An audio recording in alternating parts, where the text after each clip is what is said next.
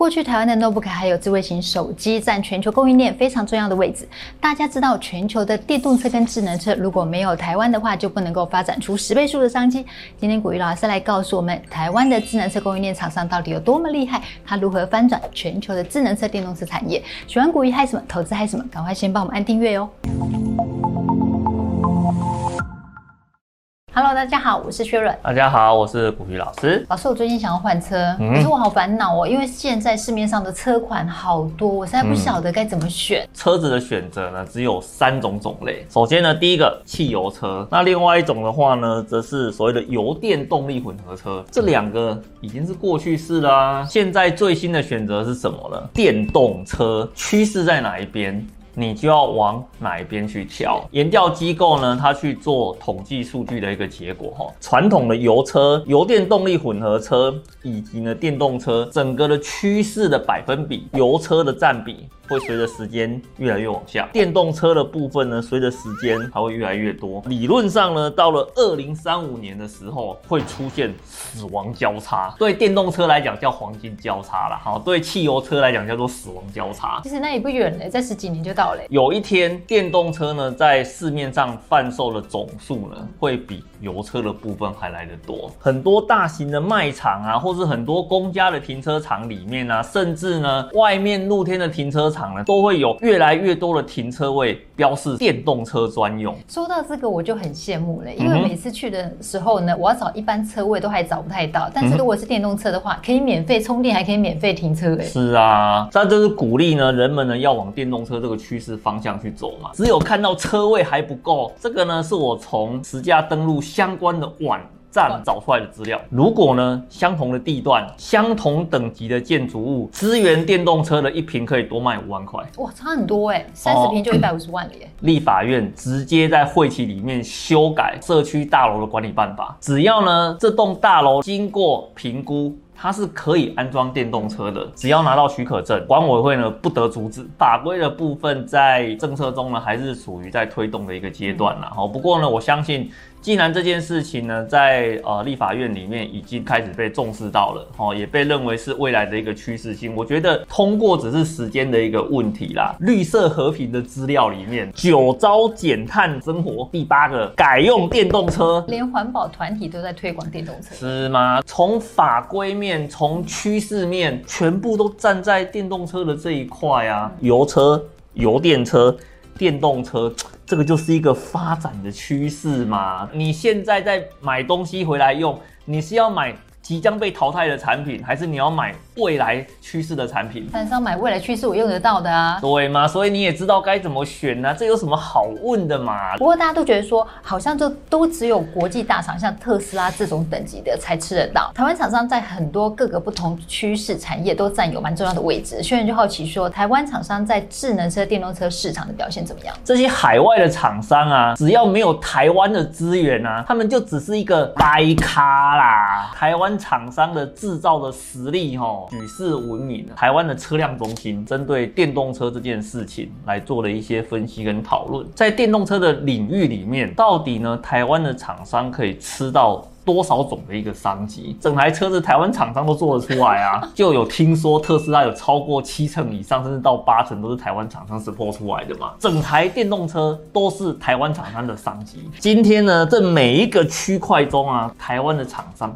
占了多少的一个比例？我今天呢没有办法把所有的厂商都塞到里面去，里面呢有上市的跟未上市的一拖拉库的厂商在里面啊。所以呢，我这边呢只帮各位挑了几间啊，可能各位都有听过啦。哦，比如说像和大工业啦，做齿轮的嘛，对不对？东元嘛，做那个马达的啦，哈，瑞昱就做晶片的嘛，对不对？台达电做充电的嘛，啊，还有友达里面的那个中间的那个中控板，是不是？还有那个和硕啊，那做组装的啊，你看没有我们哪有电动车啊？刚刚这几个厂商这样听起来，从电动车的心脏一直到它的充电桩，这些全部从头包到尾，不只是包到尾啊。传统车厂福特啦、B N W 啦，对不对？头 Toyota 啦，没有我们你们的车子搞得出来吗？电动车的新星 Tesla，蔚来汽车啦，小鹏汽车啦，没有我们行吗？科技大厂最近也想要自己搞车子，是 Apple 想搞 Apple Car，对，Google 呢也想搞他自己的车，啊，马龙也想搞他的车，听起来商机好大哦。对，如果科技厂商也来做的话，台湾厂商真的吃不完哎。原本就是我们的合作伙伴了嘛，对，对不对？而且台湾本来科技就很强了，然后现在又可以吃科技，又可以吃车厂，台湾的智能车供应链在相关的元件跟技术真的是世界之光哎，虚荣真心的以台湾为傲。不过投资朋友可能就会想说，如果他呢听完听到这边之后，他很心动，想要用台币挺这些台湾的智能车供应链厂商的话、嗯、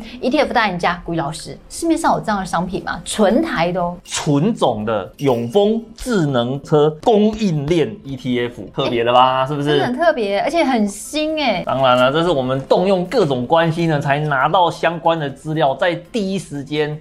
来帮你做一个介绍，有没有错过 PC 供应链涨幅的这一段？有。以前呢，太阳能飙涨的这一段，你有没有错过？手机供应链、智能手机飙涨的这一块，哦，然后这也是错过了嘛？但是呢，我现在跟你讲，下一个涨幅就是电动车供应链的一个涨幅，你想不想要参加？以前错过就错过了，但是呢，最重要的是现在的机会。一定要好好的把握，尤其呢，你看啊，像这档产品，它很特殊在什么地方？台湾厂商可以切入的机会，它全部都给你。包起来，各位，你不要常常在想说啊，哎、欸，老师啊，那个整个电动车供应链这么多厂商，我就一家一家去做投资就好了嘛。你不要开玩笑了，上百家都有哎、欸，每一家各买一股的话，加起来的总金额也是不得了哦，总金额很高嘛。而且另外一个还有很重要的问题啊，这间公司的体质好不好，你知道吗？知道。所以像这档产品供应链在哪里，我就全部给你包起来，而且呢，它。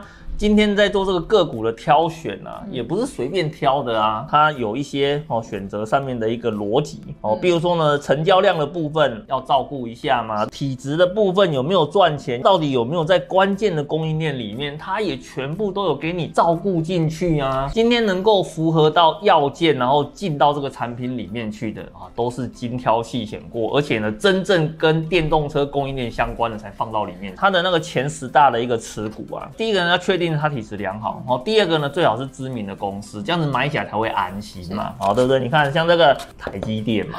台湾护国神山嘛，护国神山第二号联发科嘛，红海嘛，红海呢要做白牌电动车啦，对不对？所以呢，它整个供应链的掌握跟组装是不是也是非常的厉害？台达电那也在里面啊。你在电动车这个投资领域里面，经常听到了这一些重要的供应链角色都有在里面嘛。投资朋友不要想说，哎，我看到这十档，我直接去买这十档就好了。但是台积电现在一股就是五百多块嘛，你看联发科现在有将近一千块，大力光现在一千多块，买买得下去吗？这个产品的话呢，包了这么多重量级的成分股在里面，它、会不会也很贵啊？它的发行价是多少？你知道吗？多少？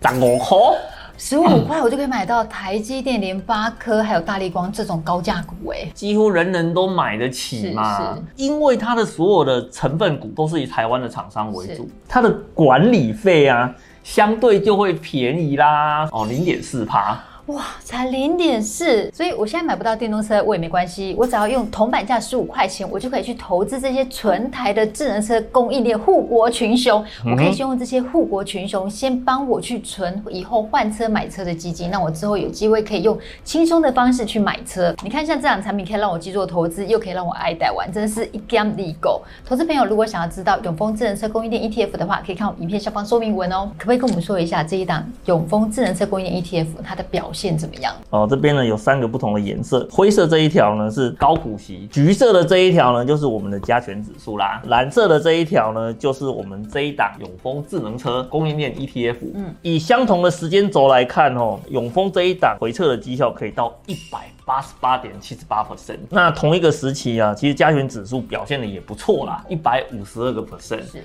哦，那这个当然中间就有一些 gap 了嘛，很多人喜欢的那个高股息的这个产品哦，啊，其实也不差，它有九十六 percent。这档产品最特殊的地方在哪里呢？在任何一个时间点，它的绩效呢都比加权指数来得更高。像这种主题型的这种产品的话，你如果哦能够忍受得了短期上下的一个波动，事实上时间哦。哦，拉长之后，它整体的报酬率会比加权指数会来得更好哦。如果说你是一个可以承受比较大风险的哦，像这种主题型的这种产品呢，就真的非常适合你。永丰智能车供应链 ETF，只要用台币十五块钱就可以投资纯台的台湾智能车供应链，让你有机会可以去搭上全球智能车跟电动车的十倍数商机。投资 ETF 最大好处就可以让我们降低投资单一个股的风险，而且投资这样 ETF 的话，可以让我们有机会可以去投资全世界最优质的供应链。厂商，虽然还是要提醒一下，就是每位投资朋友的投资属性都不太一样，投资一定有风险，投资一定有赚有赔，所以投资之前一定要详阅公开说明书哦。投资朋友们，你喜欢电动车有哪些功能呢？欢迎在影片下方留言告诉我们哦。